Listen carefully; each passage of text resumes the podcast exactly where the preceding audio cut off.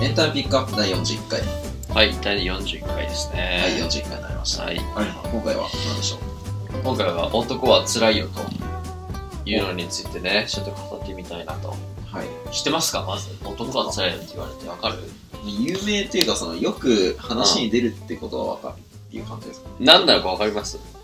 な、なんだか。なん男は辛いよっていうものが何かわかりますああ、えっと、ドラマ、ああ、ドラマじゃない映画ですよ。映画ですね。うんは。い、映画です。ただドラマっていうことを思ってしまうぐらいめちゃくちゃ長い。あうん。ーあ、そうなんなんか、完全に連ドラかと思ってたんですけ連ドラじゃないです。全然連ドラじゃないです、あどれは。へえあのめちゃくちゃ長い映画ってー、いめうちゃくちゃ長い映画ですね。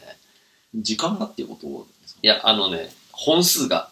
ほうほうほう。そう。あで、そこはちょっとね、後でも話すんですけど、うんうん見たことありますこれ。いや、見たことないんですないっすよね。そう。まあ、昭和の映画ですからね、完全うんにね。一応、山田洋次監督の、えー作品なんですけど、うんうんまあ結構このタイトル自体はなんかい、何かしらの形で聞いたことあるかもしれないですね。うん言葉つらいよって。まあ結構使いやすいフレーズですもんね。うん。あで、いわゆる寅さんという名称で、えー親しまれた主人公の映画なんですけど、ーうんうんあの、まあ、一応、概要というか大枠のところを紹介すると、うんこの男は辛いよっていう映画は単品じゃなくてシリーズもんなんですね。うんシリーズもんといえば、例えば、ハリーポッターとか、うんスターウォーズとか、うんうんそういういわゆるシリーズもんにしては結構いっぱいあるっていうやつありますよね。うんうんでも大体あって10前後うんうんですけど、男は辛いよっていうのは50作品あるんですよ、これ。 ああえ50本のシリーズそう。映画のシリーズそう。で、50本のシリーズで、あの、ストーリー上全部繋がってないっていう。あ繋がってないですね要はまあ、サザエさん形式ですよね。ああ短編の 1, 一話ずつで1本ずつの映画がそうそ50うそう本そう連なって男は辛いよってそういうことです作品ですすごいよ。50、50作品。やっぱ連ドラですよねこれレン、いや、だから連ドラなのかな 連ドラっいやて言い連方ドラなのかいなやなんかそうですね本当は連ドラじゃないと思うんですけどうん。まあ、連ドラ、連ドラ並みっていうか50作品だったらって毎週やってても1年間ってことですまあまあ、そうだね。もんねだけ連どドラよりも全然長いっていうそうですよ。 1作品がだから1本ずつ、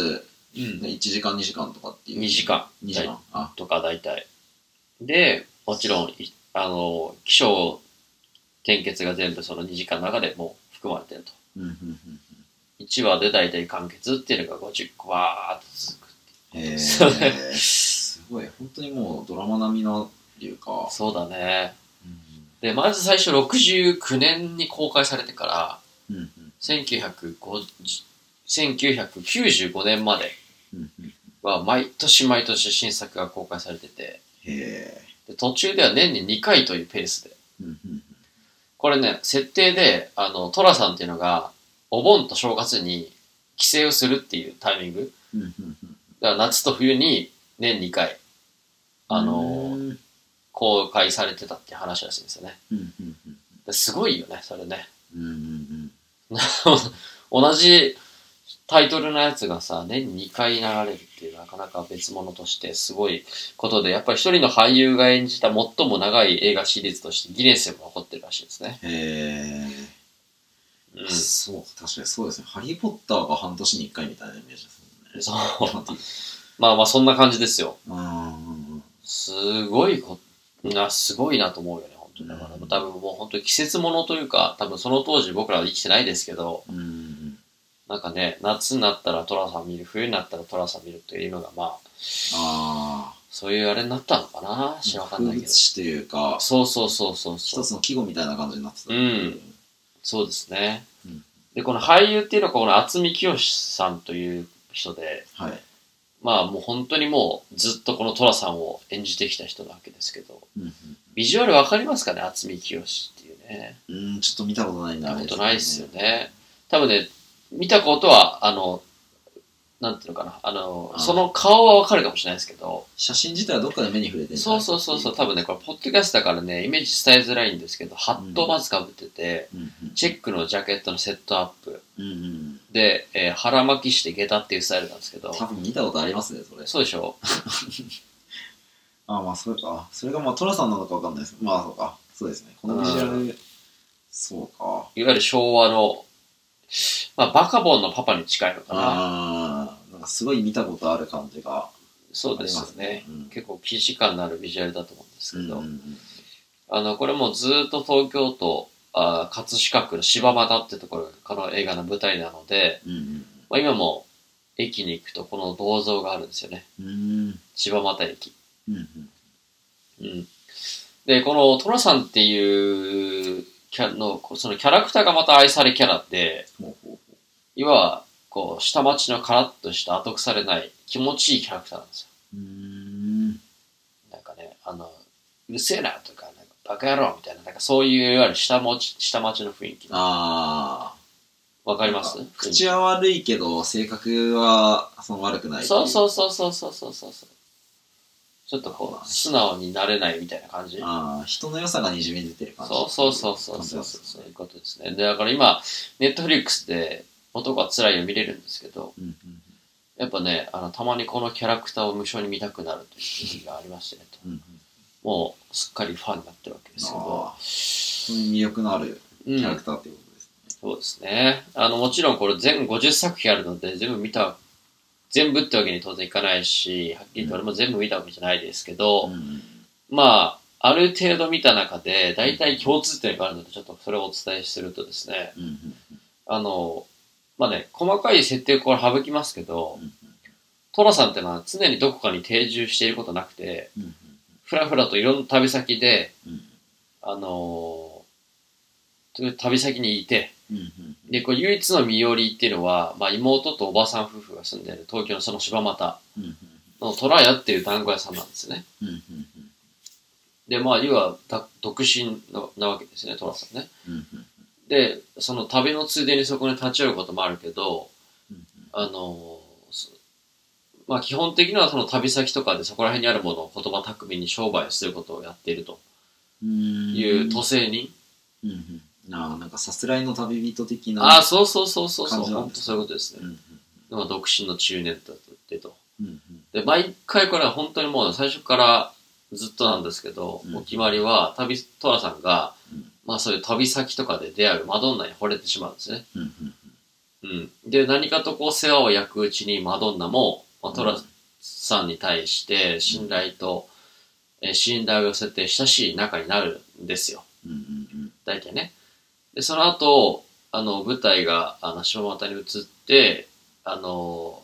さっき言った東京のトラヤっていう舞台に、うんまあ、賑やかな人情喜劇が展開されるわけですけど、うんうんまあ、結局その本格的な恋愛に発展することなくて、うん最後にはそのマドンナの恋人とかが現れて、うんトラジロは失恋するわけですね。うんなるほで、あの、昇進のトラジロは再び家業の旅に出ると。どうん本当にねあの、マドンナと出会って、恋して振られて旅に出るって、本当その繰り返しなんです。毎回。毎度毎度。うんなんかわかりやすくていいですねわかりやすいです。わかりやすいし、もう必ずこのパターンだから、うん本当に安心して見れるんですよ。うんうん本当に。へえそう、だから毎回そのいろんなそのマドンナのパターンが変わるわけですよね。うんあの、田舎から、青森からなんかその、上京してきた人とか、うんなんかどっかのすごい、あの、旅館のね、娘さんとか、なんか本当いろんなパターンがあったりするんですけど、まあ、ね、本当そういう形式のものなんですね、この男は辛いっていうのはね。あ全く同じ流れだけどマドンナの種類だけうん、ストーリーができるからそう。まあ、その部分が変われば変わるだけ全然もう飽きることなく飽きることないし、なんだろうな、あの、トラさんっていうもののその、と、その他の人たちのその会話っていうのがすごくなんかね、気持ちいいというかう、んうん、なんか見入っちゃうんですよね。ね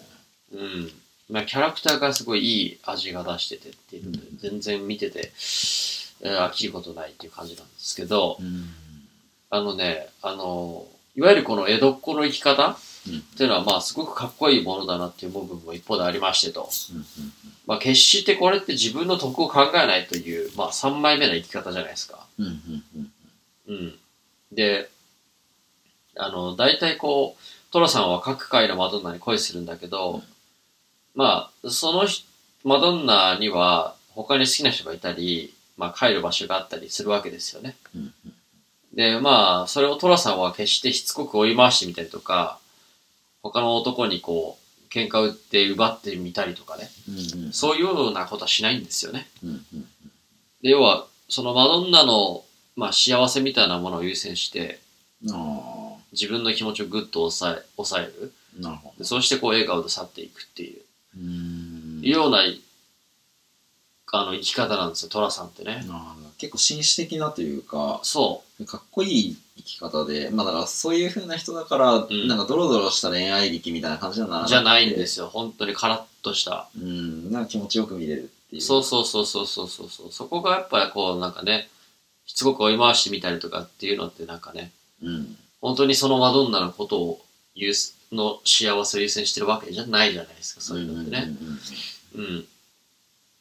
そうだからねこれはもう毎回多分おそらく全部見たわけじゃないけど、うんおそらくこれは一貫してるんですよねうんだからまあ本当に確かに生き辛い生き方ではあるけども、まあ、男としてこう潔いというか、まあ、かっこいい生き方だなというふうに感じてこううん憧れるものは、うんえーありますよねこのま生さきに方っていうのはね。まさにそうですね憧れるっていう話ですようね、んなんかそれだから男が憧れる男というか男そのう中そのうそうそ男うというそうそうかそういうまた一つの価値観を示してるんじゃないかとそうですいうふうね。なことです、ね、はい、でこれは結構まあ昭基本的に全編昭和の話ですけど、うんまあこういうこういうなんていうのかなエッセンスに関しては結構今でも当てはまる部部分は、ねあるような気がしますね。うんはい。はいということではい。そんななんていうんですかねあの昭和のすごい魅力的なうん寅さんに触れて、ちょっとなんかその、かっこいい男の生き様みたいなのをはい。ちょっと見てみてみるのもいいんじゃないでしょうかああ、そうですね。ということでよろしいですかねはい。はい。ということで、エンタイピックアップ第41回、テーマは、男はつらいよ、でした。